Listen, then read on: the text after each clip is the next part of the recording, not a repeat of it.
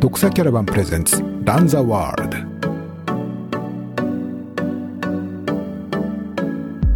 えっ、と、サンデートレイル第29回ということで、今回は、ワサッチフロント100、えー、ナミネムさん JR 田中さんとつないでお話伺いたいと思います。よろしくお願いします。お願いします。お願いします。えっ、と、お疲れ様でしたということでも、ま、も、今回は、あのー、先週ラミネムさんとお話した時も、まあ、できたら、日曜日の朝できたらいいですねという話はしてましたけど、ちょっと、レース直後で難しいかなとも思ってたんですけれども、ありがとうございます。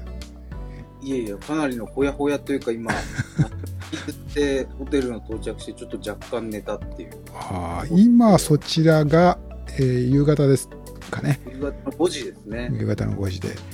えっと、乾燥されたのが朝ですか？えっと、朝、そうですね。田中さん何時でしたっけ？僕が、えっとね、10時ぐらいですね。朝10時ぐらい。うん。はい。僕が11時30分くらい。うん。ああ、もうじゃあまだ、だいぶ達成感というか、まあ、お疲れのところだと思うんですけれども、すいません、お時間いただいてありがとうございます。えー、っと、ね、まあ、どうでしたって話なんですけども。まあ、あの、まずは感想おめでとうございますということで、まあ、お二人ともアメリカのレース、100マイルのレース、まあ、経験豊富なんで、あのね、まあ、とはいえ、この1年半とかね、まあ2年ぐらいですか？あのそういう海外で走るという機会もなかなか少なかった中だと思うんですけれども、こう、順調にいったか、あるいはなんかいろいろ大変だったという話もなんかちらっと聞きましたけれども、いかがですか？あまあ、じゃあ僕からいきます、ね、はい。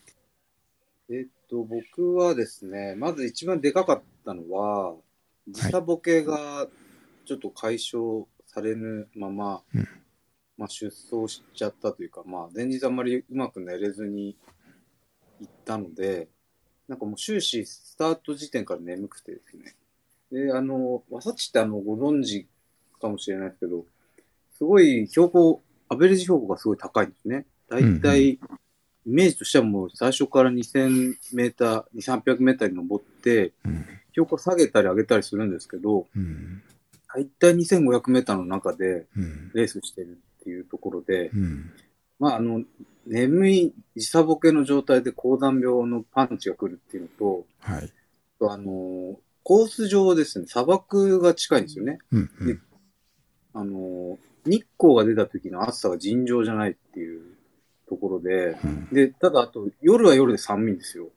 で、寒暖差がすごいっていうので、うん、まあそのトリプルパンチのレースなんですよね。うん、まあ時差ボケはまあこっちの挑戦もあるんですけど、うん、まあそういうところがやっぱり大変。大枠で言うと大変。僕はそうでしたね。うん、さんはどうですか？そうですね。僕も、まあ、ナミネム君が言うように、まあ、あれですね。高さ、厚さ、あと時差ボケですね。これをちゃんとやらないと、このレースは、あの、いい結果出せないなっていうのをなんか身に染みましたね。はい。なるほど。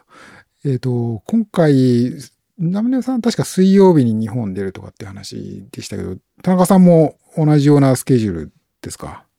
そうですね。僕も水曜日に出発して、で、えっと、ナミネム君の方が、まあ、3、4時間、早く着いた感じですかね。うん、僕は夜中の9時近くに着いた感じです、こっちに。そう、水曜日ですよね。水曜日に、水曜日について木曜日やって、金曜日の朝5時ですよね、スタートが。そうです。はい。まあ、ということで、もう、本当着いたらすぐスタートみたいな、受付してスタートみたいな感じですよね、翌日。うん。面白いのが、はい。時差ボケから日本時間になってるじゃないですか。はい。そうすると、こっちの時刻の夜にね、目が冴えてくるんですよ。おなるほど、なるほど。だったんですけど、うん、朝すごい眠くて、うん、スタート時、うん、夜になると眠くなくなるっていう。うん。そういう逆転現象が起きたのも結構大変でしたね。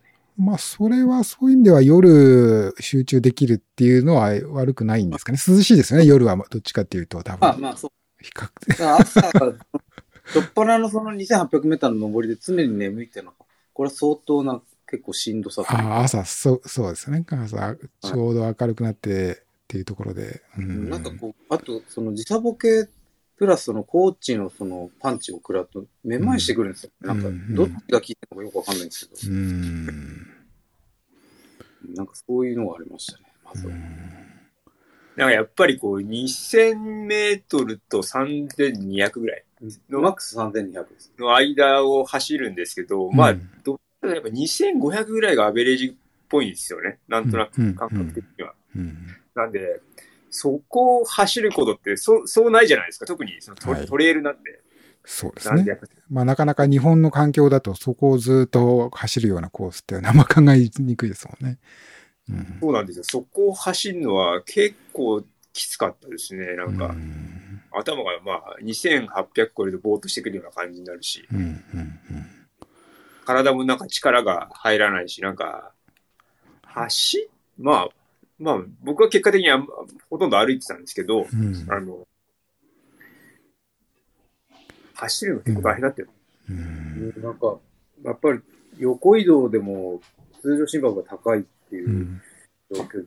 例えば、日本アルプスに行っても、あれってパスパッキングで行っても、そこまで走らないじゃないですか。うん。だけど、ある程度そのトレイルもちゃんとしてて、その横移動も走りやすいトレイルの中を、そこそこの速度で走るってあんまりやったことなくて、うん。どどなんかね、体感としてはじわじわ来る感じでしたね、僕はその、うん。うん、なんか、どんどん、だんだんちょっとこう、首を絞められていくような、ちょっとや、うん、しんどさとか、まあ、常に心拍も高いし、みたいな。こう、スタートから、ああの、スタート直後いきなりこうぐーっと登って、今ちょっとプロコースの、あの、大会のウェブサイトでプロファイルを見て、見ながらお話してるんですけど、最初に一気にこう山に登るようなコースで、そこからはこう山の中をずっと進んでるような感じになるんですかね。どうですか？最初の序盤から少しずつ、こう、お二人だと、まあ、最初、ある程度抑えてというか、まあ、あの、無理せず走って後半に向けて、こう、温存というか、そういうスマートな展開っていうんですかね。まあ、特に GR 田中さんはその辺がすごい、コントロールがすごいっていうイメージあるんですけれども、今回は、ちょっと計算というか、予想通りで、予定通りにいかなかったって感じですか？そこは、こう、事前のこう作戦というか予想タイムとかと比べてみて、どの辺に難しさがありましたかね？僕はあの、すあのサブ24をちょっと目指したんですけど、んあのサブ24あの、クリムトンバックルって、チータのバックルをもらえるんですね。はい、はい。でそれをめ目指したんですけど、うんえーっと、最初の、えーっと、から、えーっとね、二つか三つぐらいまでは、あの、まあ、作ったタイムチャート通りには行ったんですけど、うん。まあ多分ね、たあの、多分あの、負荷が高かったのか、うんあの、まあちょっとやっぱり、暑かったっていうのもあったんで、うんまあ熱中症気味にななりそうだし、あーまあ、なので、うんもうそこからペースを落としちゃったんですよね。うん、うん、なので、ちょっとですね、まあ、目標設定が高すぎたというか、まあ、先ほども言ったように、そのう、ん。対策をですね、もっとしっかりやるべきだったのがやれてなかったのでう、ん。そこがちょっと良くなかったなっていう感じですね。もっと最初抑えても良かったと思いました。今回は。はい。うんやっぱり、それだけ、こう、田中さんが研究を重ねてもなかなか こう、やっぱなかなかそういう難しいレースというか、予想外のこと、こう、やっぱ走ってみないとわからないっていうことはやっぱりいろいろあったっていうことなんですよね、きっと。んそうそうなんですよね。あのー過去にあのタホリムトレイルっていうのはいに出て、それをまあ2000から3000ぐらいそうですよね。あれもそうですよね。そういうぐらい高さありますもんね。うんの、それを経験したんで、まあちょっと高をくくってたところがあるんですけど、うん。まあ実際やっぱり、あの、出たらやっぱり暑さとかう、んその辺がやっぱり、暑さ高さのダブルパンチは結構きましたね。タホリムと比べて、やっぱき、はい気候が違うとかあるんですかね？やっぱ砂漠に近いとか、なんかそういうことも影響したりとか、じまあ季節が、ろあれ7月とかですよね？ちょっとまあ2ヶ月ぐらいやっぱずれてるとなんか違うとか、やっぱそういうのもあるんですかね？感覚的には、暑さ的には、あの、ワサッチの方が暑かったですね。あうん。あ、なるほど。こう、やっぱ森林限界っていうか、まあ、こう、直接さらさら、あの日光にさらされるようなところも多かったりとか、いうことなんですかね。ですが、結構、浪江君あれじゃない？森林限界って、日本だと2300。まあ、もう、の北とか南とかにもよると思います。でもなんか結構2000、2500以上でも結構、うん木が、木バッてよね。結構、植生の変化ってあんまりそこまで強く感じるとかもなあく、あ、なるほどね。まあ結構なんかその、なんだろう、さらされるところよりは、なんか森の中走ってるようなイメージがありましたね。うんうんうんうんなるほど。その辺も、そうなんですね。そういう、やっぱりまあ、単純に、こう、数字だけではわからないというか、行ってみない、コースの、それぞれの個性というか、やっぱり行ってみないとわからないところもあるんですよね、きっと。うん、そうですね。なんか YouTube とか見ると結構なんか、その、木とかないようなところばっか映ってるんですけど、うん結構そうでもなかったですね。こう、その、ど、どの辺がこのコースのハイライトっていうか、一番の見どころというか、苦しいところというか、印象に残ったセクションとか、あったら教えていただければと思ったんですけど。割と話共通して出るのが前半の方の、まあ中盤、まあこれって大きく分けると2つの山、3階がくっついてると僕思っててイメージしてて、前半の、うあの、ぴょんって飛び出して。ずらずらってなってるとこと、うん後半の、まあ一番標高が高いところの3000超えが2つあるっていう、うん。その2個の3階がくっついてるとすると、うん。前半の方の、まあ大体40マイルくらい、今田中さんが熱中症になったっていうところうん。と、やっぱあの、ダブルヘッダーの3000のところ、うん。うん。ここがやっぱりポイントですよね。うん。だと思いますね。こう、コースとしては、テクニカルなところ、走れるところっていうような割合とか、こう、コースのタイプで言うと、どんなふうに、全般的にはそんなテカニテクニカルではない。た例えば後半、ちょっとが、なんか、やらしい下りはあるはあるんですけど、うん。走れるトレイルではあるとは思います。うん。どうですか？そうですね。走れますね。なんか結構下り、下りが長いっていう長い。印象がありますね。う、うんんうん、今、二人とも四頭筋がやられてる感じなんで、まあ、結構多分、そういう。うん。なるほど。ナミヌムさんは、あの、怪我から明けてという、まあ、あの、コロナもあってレース少なかったということもあるし、まあ、この間、こう、怪我からのリハビリみたいなこともされてたんですけど、すあ確か30時間以内で目標というようなことを確か先週はおっしゃったと思うんで、まあ大体そういう意味では、そう想定通り、まあうまくいったっていう感じですか？タイムチャットもほとんどずれてなくて、その、ちょっと30分余計だったのは、うん。ほぼほぼ30、もう、ほとんど切る勢いでやってたんですよね、後半まで。うん。本当最終盤まで。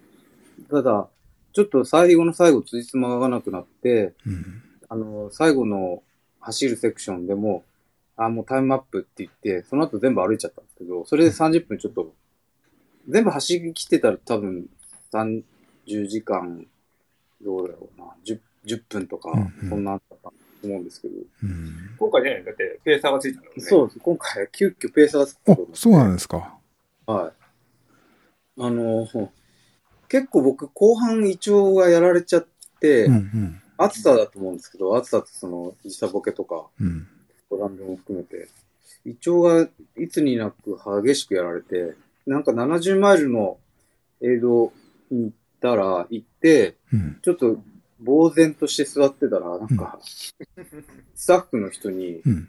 お前ちょっとこの先大丈夫か？みたいな感じになって、なるほど。いいか、俺はちゃんとお前を完成させることができるから、うん。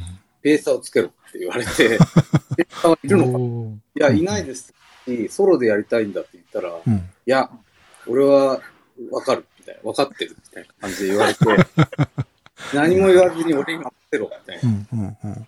そしたら、もう隣に、まあ、ホーンツって言うんですけど、うんホーンツが立ってて、うんほら、もう走る準備まで全部してるから、うんもう出るだけだぞ、みたいな言われて、そこで握手して、君名前なんて言うんだいみたいなとこから始めて、うん。で、5分後に一緒に出るっていう。ほうそれ何キロ、何マイル地点ですか？70マイルです。?70 マイル。はもう、そういうアメリカあるあるのわわかんないですけど、全部俺に任せろみたいな。うんお前、はるばる日本から来て、俺は乾燥させる義務があるんだみたいなこと言われて、うん。なるほど。けど、うん。あ、けど僕自身の経験はあれですけど、ウエスタンステーツの時とか何年も前の時とかも同じような経験もあるので、ああ、やっぱりそうなんだなと思って。多分ですね、ちょうど、なんていうか、そこまでボリュームゾーンじゃなくて、うんそこみんな引っ張ったんですよ、江戸が。うんうん。で、なんか急に変な東洋人のやつ入ってきて、ちょっとなんか顔,、顔色悪い感じでいるから、みんなざわついてて、ちょっと、お前どこから来たんだ そうなんだで。うん。よし、じゃあ俺に任せろみたいな。ベテランスタブラブライトンって映像だったっけ？ブライトン、ブライトンっていう67マイルですね。うんここはですね、その例のダブルヘッダーのうん。お膝元で、うんうん。いいか、ここからのセクションが大切なんだから、任せろみたいな感じになってましああ、なるほどね。た。で、そフォン、ね、確かにフォンツはよくよく話をしてると、うん結構や、ペーサーやってるんですよ、毎年。毎年が毎、あるたんびに。うんで、彼は別に100マイルでも何でもないんですけど、うん。後半のコースを熟知してるから、うん。何でも聞け、みたいな感じで。なるほど。はい。まあでも最初、初っ端いきなりロストした時は焦りました 知ってる知ってるって言って。けど、こっちだ、うん。大丈夫かなと思って。うん。うん、でもまあそれで、まあ、フォンツにいろいろ聞きながら、ううんん。まあでもすごい楽しかったですよね。こう、話してて紛れるんですよね。なんか、うん。うん。うんそのこととか。まあでも、いろいろ迷惑かけましたけど、結局なんかもう受け付けなくなって、うん。俺の一応枠使うかとか、うん。なんか、うん、どうしようかな。こいつ全然動かねえな、みたいな。なんか最後の、ダブルヘッダーの最後の上りが、でもうだいぶ苦しくなってて。うん。うん。まあ結局朝の時点では治ったんですけど、その深夜の時間帯は結構彼に迷惑かけましたね。いや全然動けないみたいな。何も食えないし、食べたら吐いちゃうみたいなことになってて。あ映像でもピクルスのジュースをもらったりとか、うん。うん、いろいろ迷惑をかけましうんなかなか、そうか、残り50キロぐらいあってというところで、だから、なかなか一回なるとね、ちょっとね、時間かかりますね。復活するのにはちょっと時間かかったり。そうねまあうん。た。そう、そんな感じでしたね。えーけど、そういう意味では貴重な経験というか、うん、ね、素晴らしい経験というのが できたということですよね、きっと。うーんまあ、そそういう意味では、まあ今回は、まああと、まあちょっと少し遡ってなんですけれど、まあ、このね、まだあの、先週も同じような話しましたけれども、なかなか日本で大会、ね、開催が少なかったり、まだできる、中止になる大会も多い中で、一方で海外に行くっていうのはなかなかまだ、こう、ハードル高いという感じがあるんですけれども、あえて今回、まあ、この時期に、このアメリカ、ワサッチで100マイルっていう、ね、あの、走ろうというふうにお考えになったんだと思うんですけれども、えーじゃあ、こう田中さんは、はい。ちょっと今回の100マイル、今回ワサッチ走ることにした、こう、背景というか、理由というか、その辺の、あの、ん事情というのか、今回走ろうと思った理由をちょっと聞かせてもらえたらと思うんですけれど。まあ、あの、ふ二つかな？一つは100マイルレースに出たいっていうのと、うん。もう一つは、あの、ウエスタンステーツのクオリファイをはい。満たすレースが、まあ、本来であれば、日本だと UTMF とか、おんたけですね。うん。はい。まあ、そこにエントリーしてたんですけど、うんまあ、それが両方ともなくなってしまったので、うん。まあ、ちょっと、クオリファイ取るには、今だったらもうね、あの、リスク承知でアメリカ行った方が取れんじゃないかなと思ったんで、うんそれを選択しました。なるほど。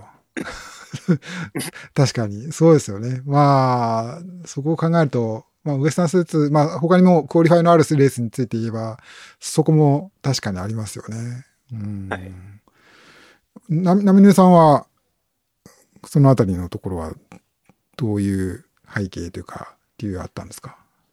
あ僕も全く一緒で、ウエスタンのクオリファイをはいやっぱり最重要視しているので、うんまずそれ。うん。で、開催される可能性とかいろいろ鑑みると、うん。やっぱリスクを承知の上で行こうっていうのはもう、まあ、ワサッチ自体も抽選で受かったっていうのもあるんで、うん。うん。まあそういうところですよね。うんはい、結果的に二人とも完走したんで、一応最低限の目標はうんここでクリアしたなっていう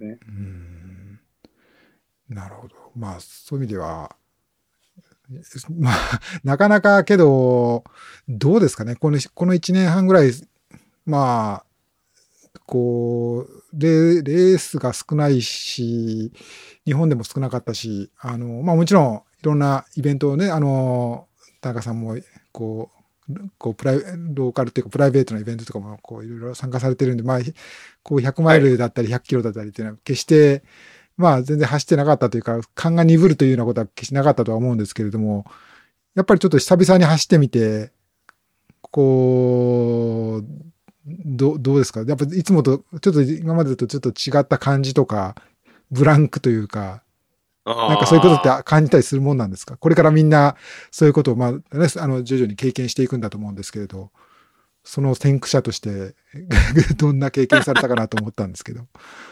いやー、なんか、なんとなく勘が鈍った感は若干ありますね。あの、うん100マイルレースっていうと、2019年の UTMB 以来走ってないかったんで、うんうん。うん。まあ、まあ、今回実は、あの、UTMB 足痛くなってやめて、今回も足痛く、全く同じところ足痛くなったんで、同じ鉄を踏んじゃったんですけど、あら、うん。まあまあ、そういう意味で言うと、まあ、勘が鈍った感じはしますかね。やっぱレレースって違うじゃないですか。ロローカルイベントとはまた。うんうんうん。なので、うんそこは、だいぶ、逆に、逆にテ,、ンテンション上がりすぎてみたいなことは、あんまりそういうことは、田中さんの場合はさすが JR 田中の意味を取るだけあって、あんまりそういうことはないんですか？テンション上がりすぎちゃってみたいなことは。まあレース自体ではテンション上がんなかったんですけど、走ってる途中に、なんかジェフ・ブラウニングの偽物みたいなやつがいて、最初ジェフ・ブラウニングかと思って、後ろついてたけど、うん。顔見たら全然、ああの、全然じゃないですけど、髭の形が若干違くて、あ、こいつ違うなっていう、そんなのが今回ありましたね。あはい有名人のね、あのーこう、似た、似た人現れますからね、あの、なるほど。特にジェフ・ブラウニングユタ州に住んでるじゃないですか。ああ、そうかそうか、地元だというか、まあ近いから、出てる出てるのか出てるんじゃないかなと。うんうんうん。はい、思ったんですけど、あの、違いましたね。なるほどね。まあ、そういう、ね、今回、えあの、まあ、けどこれ、まあその弾丸、弾丸というか、まあ、直前にアメリカに入って、この100マイル走ったっていうのも、多分まあそういう意味では、まあその、こう、コンディションを整えるっていうよりも、まあ、とりあえずまずは、100マイルのレースに出出ることと。まあまあ、もうちょっと現実的に言うと、こう、クオリファイをちゃんと達成することということが優先だからという、そそういうこともあって、あまり、こう、そんなに無理をし、無理というか、あの、ゆとりを持った日程にしなくても、まあ、今回はいいかという判断もあったのかなというふうに思ったんですけれども、まあ、この後はなんかちょっとゆとりを持った日程、あるいはまた弾丸帰国みたいな感じなんですか？ど、ど、この後の予定とかも伺えたらと思ったんですけど。そうですね。海外に関して言うと、今のところ、ハート、ハートが今、ウェイティングリストの8番ぐらいなんで、うんまあ出る可能性は高いんですけど、んまあ、ハートは弾丸ですかね、やるにしても。うんはい。で、どちらかと今回のやつは、レースに集中するというよりは、どちらかとどうやって出国して、うんどうやって入国するかっていうのが、すごいやっぱりネックになってたんで、うんネックっていうか、まあ考え、考えましたね、結構。そうですよね。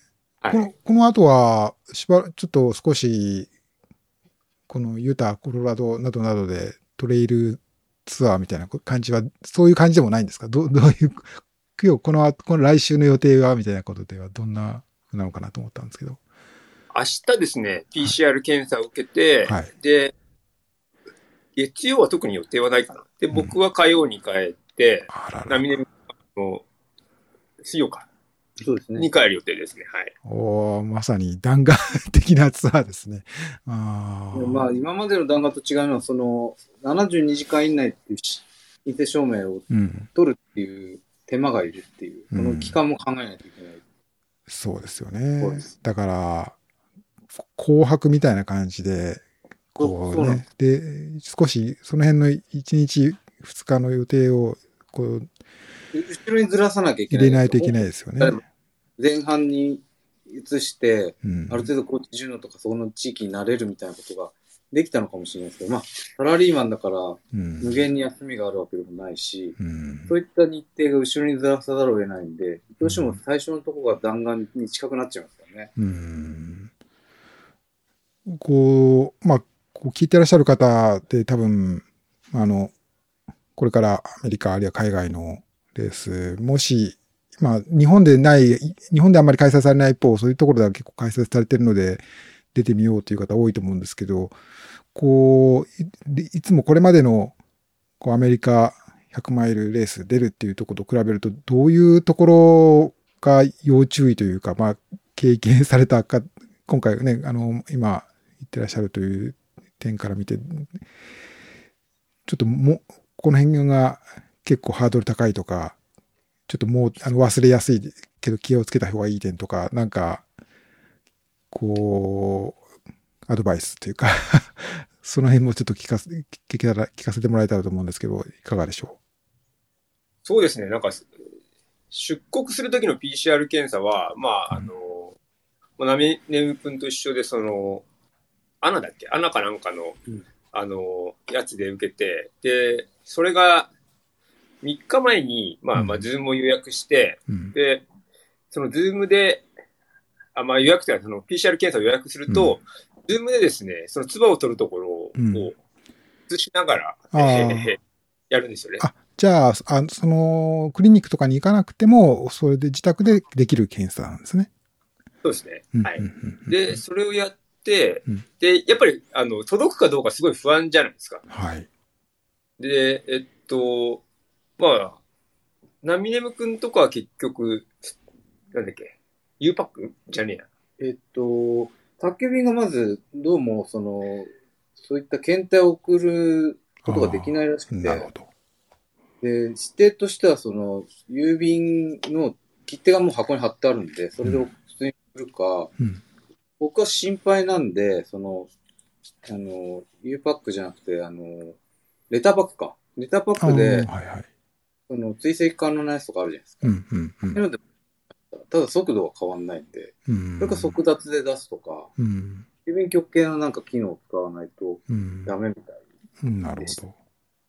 うん。それも事前にちゃんと予約が必要だしということだから、ちょっと急にはね、できないからちゃんと予定に入れておく必要があるということですよね、きっと。あ、郵便局の？ああ、その検査、け検査ですね。検査あ、そうですね。んそうそうそう。で、ナミネム君とこはその、日曜の午前中にやって、うん。で、そのだ出せば基本は受け、日曜中に受け取りになるのかな？そうですね。早かったですね。はい。うん。で、月曜の結果でしたね。月曜には結果出てましたね。うん。で、僕はですね、ちょっと日曜に用事があって、はい。日曜の夕方にやったのかな。うん。で、ややって、そのやる前に、まあそもそもあの宅急便で送るつもりだったんだけど、うんその宅急便がダメだっていう話と、。うんうんそのナミネ君とかから聞いて、うんこれやべえなと思って、うんで、じゃあどうしたかっていうと、うん。あの、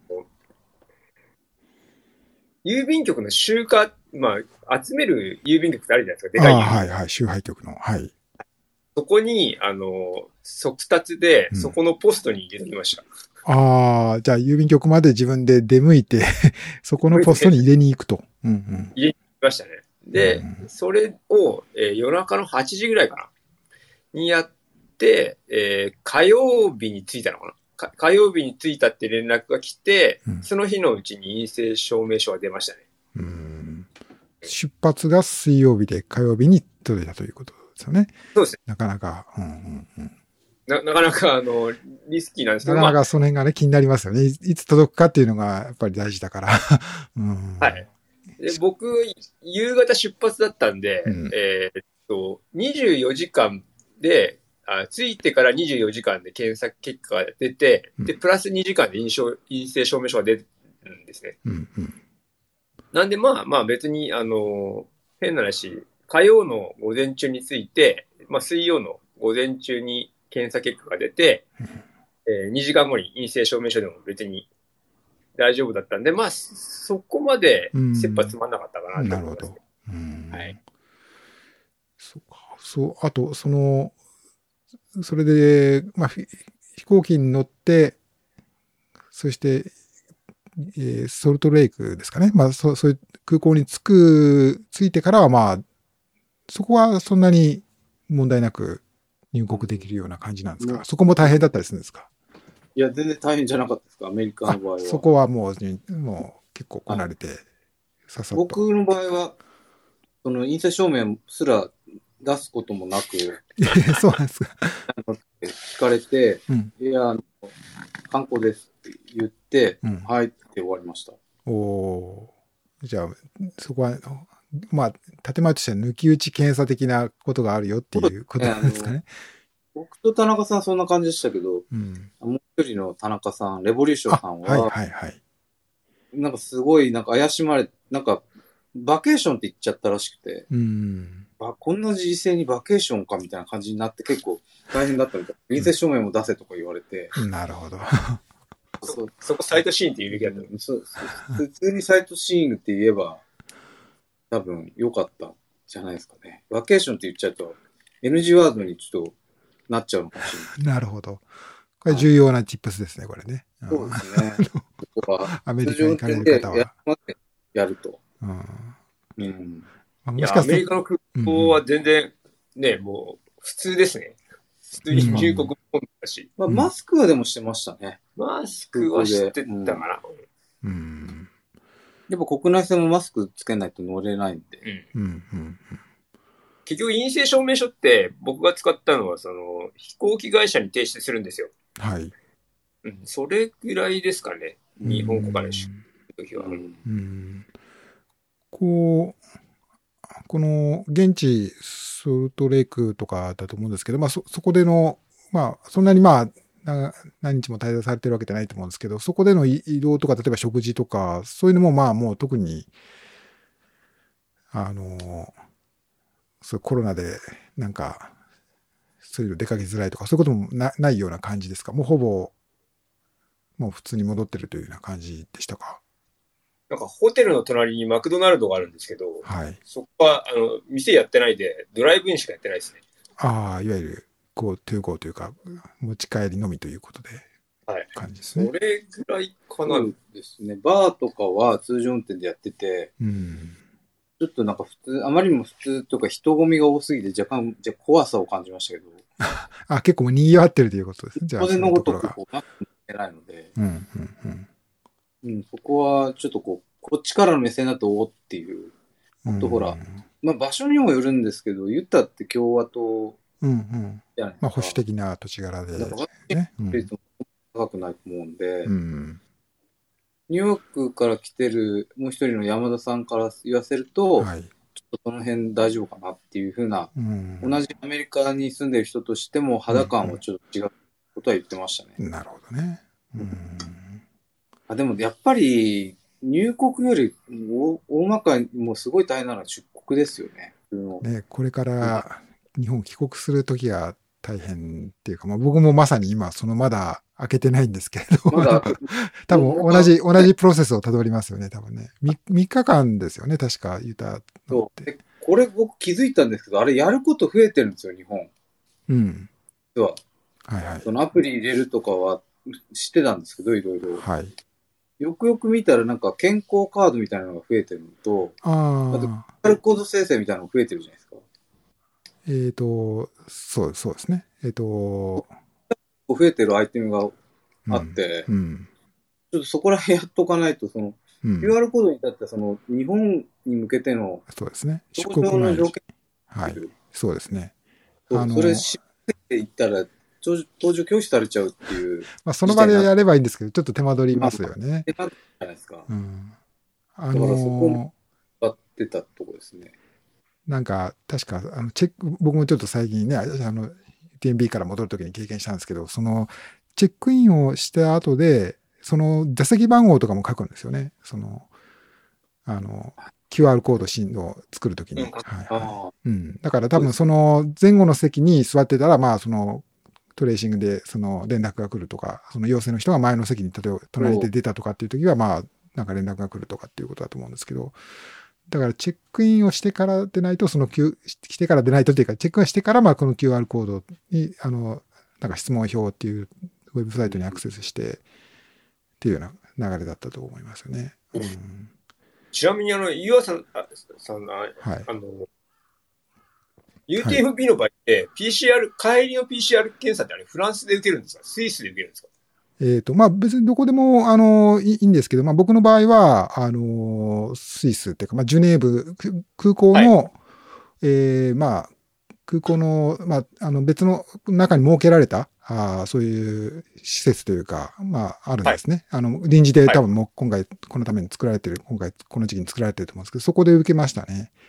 おこれもですね、なかなか、アメリカもわからないですけど、その、例えば、近くで、レースの開催地の近く、例えばシャモニーでもあるんですけど、その、そこだとその、日曜日は受けられないとか、平日でもそれを検査してくれるのは午後の2時4時に限られるとか、いろいろ条件があって、それに合わないと、あの、うまくいかないですよね。その、そこで受ければいいとは言っても、自分の出国のスケジュールとか、とか、兼ね合いで、えーそこでは受けられないと。そうすると、まあ、ジュネーブの空港だと、割と朝から夜まで、えーなのまあ、休休みなしに、あの、日曜日休みとかそういうこともなしに受けられるんだけれども、まあ、便利なんだけど、まあ、それだけちょっとお金がかかるとか、あので、その検査のために一泊そこで、PCR だとやっぱりその当日そこで待っててってわけにいかない。5、6時、最低でも5、6時間はかかりますから、その、はいやっぱ、けど5、6時間で出るという保証もないから、一応24時間以内に出るっていうような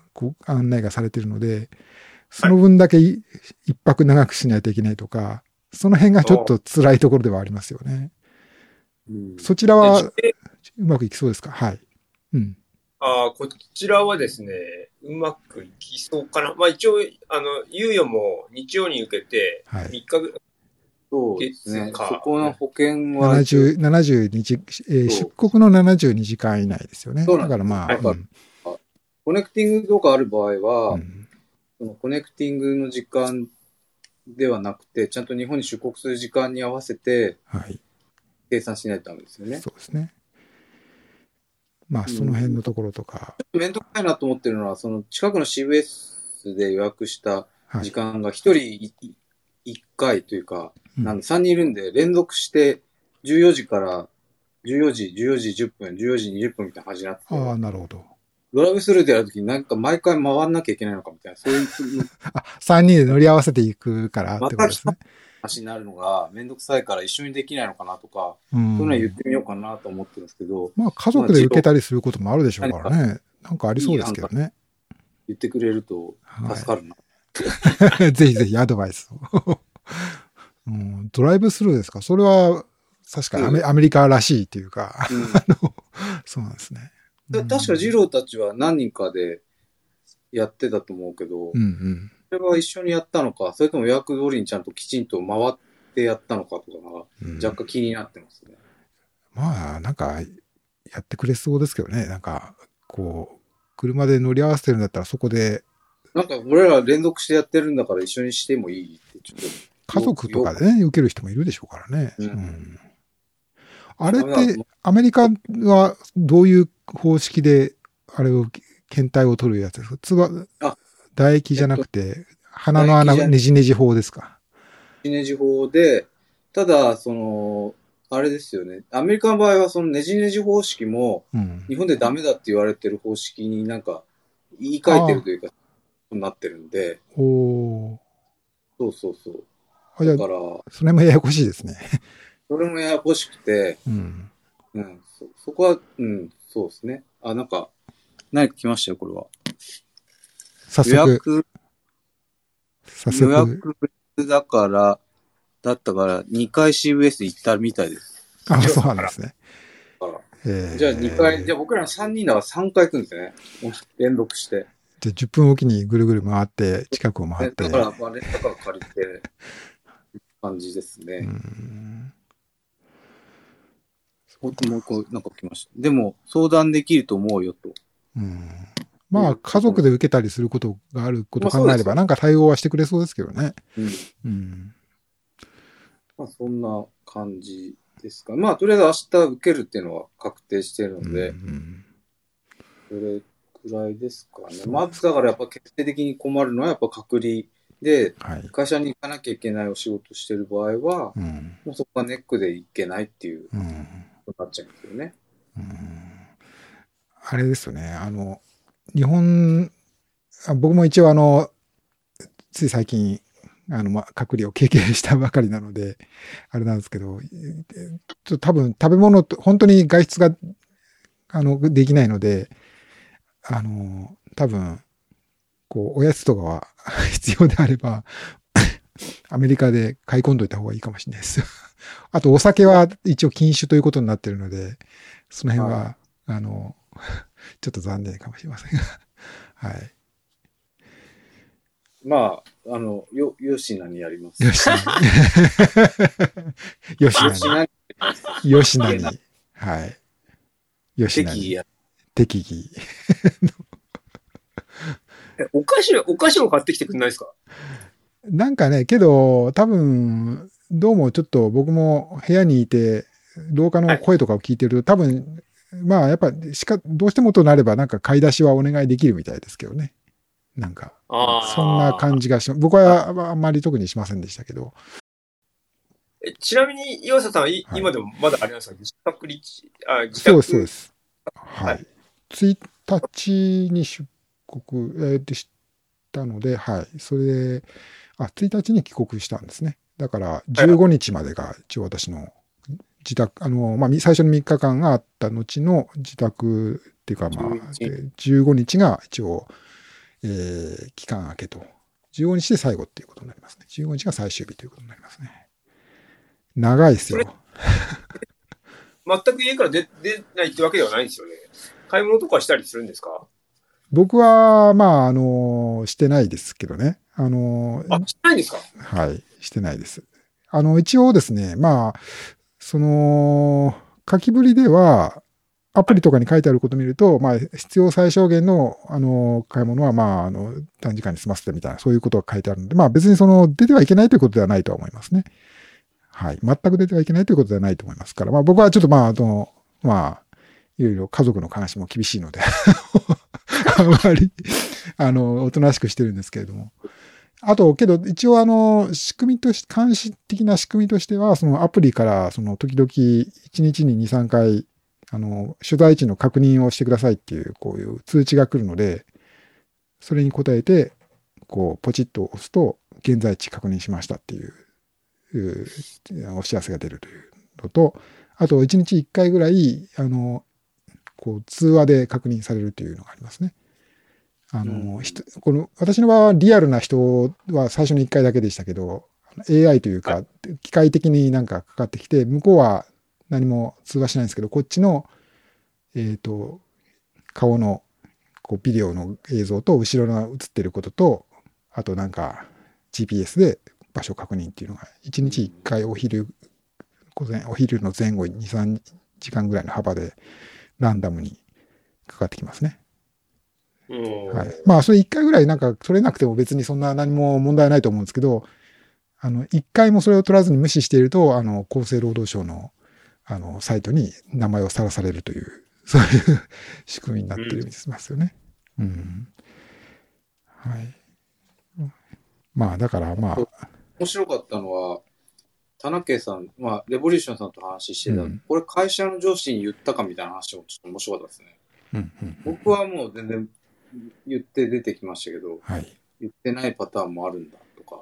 うーん。まあう、ん会社によっては、そういうビジネスの出張はもちろんダメだけど、みそれに加えてなんか控えることみたいなことを言ってる会社もあるんでしょうね、きっと。やっぱり、ただよくよく考えると確かに一番のリスクは、うん。アメリカで PCR 陽性食らった時ですよね。そう、それが、だから、用心しないといけないですよね。私もそれ僕ドキドキしましたよ、やっぱり。最後の検査が。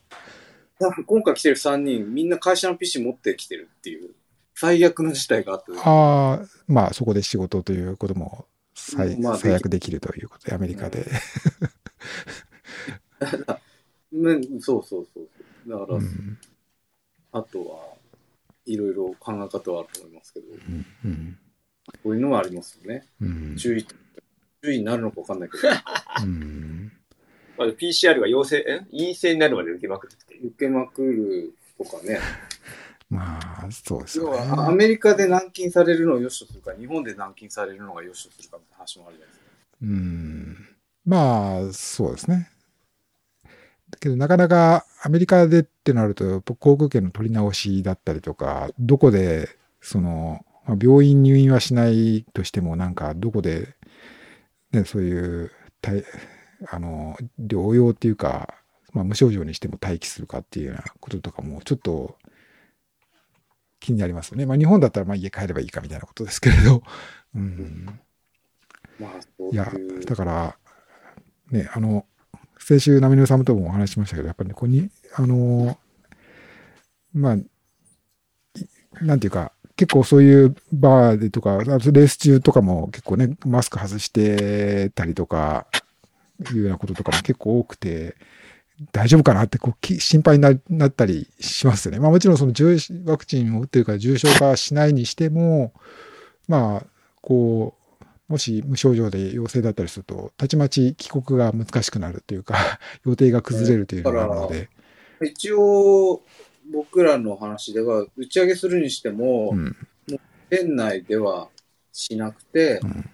オープンエアのところのバーではい。やるのがいいねっていう、まあ、そのうん共和党の話もちょっとありますけど、さすがにそのワクチンの接種率が低いところでっていうのはちょっとリスクがあるので、そうですね。うん、そういうのは考えてますうね。んちょっと話前後するんですけど、レース自体では、その COVID 関係のそういうプロトコルというか、そういうレギュレーション、ルールっていうことで言うと、どんなことがあるんだだったんですか？スタート時点に一応マスク、まあ、バスで行ったんですよね、スタート地点まで。はい。あの大会が出してるうんマイクロバス。うん。それではみんなマスク配ってて、うん。乗車の時はみんなマスクしてるっていう。なるほど。や、スタートマスクかなと思って用意してたんですけど、はい。まあ誰もしてなかったですね。なるほど。まあ人数がそんな多くないっていうのもあるのかな ?200 人、300人ぐらいですよね。うん、あ、そう、アメリカレースとしてはお多い方かな。うん。それで。うん。うん。うん、まあ誰もしてなかったのと、エイドン別に何も言われることもなく、うん。まあ何事もなかったですね。うん。ゴールも誰も何もしてない。うん。その辺は、あれなんですかね。まあやっぱり、カリフォルニアでなくて、ユタだから、よりなんか、その辺が、より緩いというか、より自由な感じ、自由？うん。まあ、っていうこともあるのかもしれないですよね。まあそうですね。うん。そんな感じ。あと、またこっちも話が前後しますけど、はい。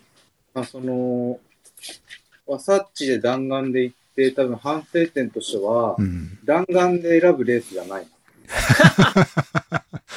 これはよくよく考えないとうん。失敗をするだろうなと思いました。うんここもし今後出られる方がいれば。うんそれは、さっきから話題に出てる、その標高の高さだったり。そうですね。あのトリプルパンチを考えたときに、うん。弾丸ほどちょっと危ないものはないなっていう。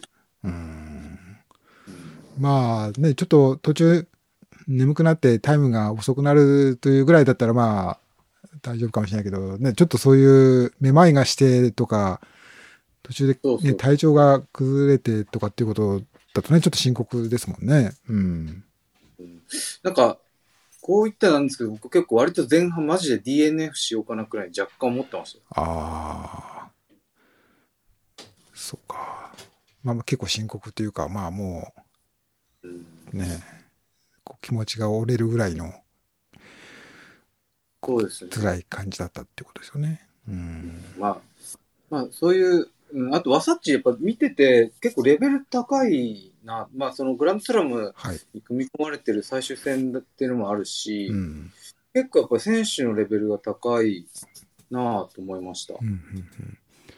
結構歴史、言ってた、えー84年だったかな？結構歴史のある大会ということで、アメリカのまあ、ウエスタンステーツができてから、こういくつか、それに続く100マイルできたレースがいくつかある中の一つというか、ね古い非常に古い歴史のある大会ですよね。うん。そうそう。42年前、ライトとかどうしたんだろうん、そうですよね。うね。ねまあ多分まあ、コースマーキングとかもすげえ大変じゃねえかなと思。うん、結構、まあ、今回若干のコース変更とかあったりして、うん。ここら辺ね、マーキングとか、結構大変なんじゃないかなっていう気はしましたけど。うんまあうん、当然ロストされてる人も何度か見ましたけど、あ本当に？あうん、そうですよね。なんか新コースの部分でうん、めっちゃロストしてて、ああそう。この地元の慣れてる人ほど、そういう思い込みというか、うん、このコースはこっちっていうような、こう、感覚があるから、より迷いやすいとか、逆にあるのかもしれないですね。僕ら何も言えなくて、上から、えっと、ホーンツと一緒に、ああ、これ、やっちゃったね、みたいなことを言ってましたよ。上からみんな、ラライトでわかるライトの光の、だけから僕ら見上げ、あ、見下ろしてて、ここの人たちは下にいて、うんうんこれもうどうしようもないね、みたいな。言ったところでもう、もうどうしようもないから、これ登り返してくるっていうことを考えるだけでもう、気が遠くなるみたいな。うんうん。まあ、と見なかったのしことにするとねうんそ俺2回したかな。う。あ、本当ですか？2回してもそんなにこうヘビーじゃなくて、うんあの、1回は、あの、さっきナミエム君が言った、なんだっけ、ペーサーがついたブライトンはい。のスキーが上がってって、なんかひひあ右に行あっちゃったの確かに、あれロストしやすい。うんわかんない。あの、そうそうそう。ホーンツもロストしたところだ、それ。それは変更になったところだったりするんですか？いや、それは、あ、そうじゃない。うんうんあの、普通に。で、その上ぐらいでちょっと、あの、コースマーキングが見えにくくて、うんで、あの、行ったらなかったんで、うん。あの、まあ、ジオグラフィカっていう、まあ、あ、はいスマホはい。やつで見たんですけど、うん。したらロストしてて、おー焦ったんですけど、焦ったんですけど、まあ、ロストしてても多分、あの、数メートル、まあ、10, 10メートルぐらいだったので、うん。まあ、それは全然大丈夫ですす、ぐリカバーして。うんうん。なんかあの、二郎情報によると、やっぱハードロックができるまで、やっぱりアメリカで一番タフっていう位置づけだったということなので、うん。まあ、やっぱり選定からしてちょっとこう、うん、あんまり舐めすぎるとこう、倍返しやんっていう。だから、6点しかないから、うん走りやすいんじゃないかっていうようなうん。感覚が、僕も最初あったんですけど、うんいや、走ってみて、やっぱこれ辛いなと思いましたね。ダメージが半端ないですね。なんか、うん。全、足はまあいいとしても、なんか、心配期間全体に食らわせられる感じで、こうんうんう、うん、ちょっと、はい。こういうのも、距離とバーティカルゲインの数字だけで判断すできないよという こと。うん日本のド M な100、そうですね。我こそはって今思ってるか むしろ、むしろ興味湧いたみたいなう。方も。うん、OSJ が好きだみたいな感じになるのかもしれないですけど。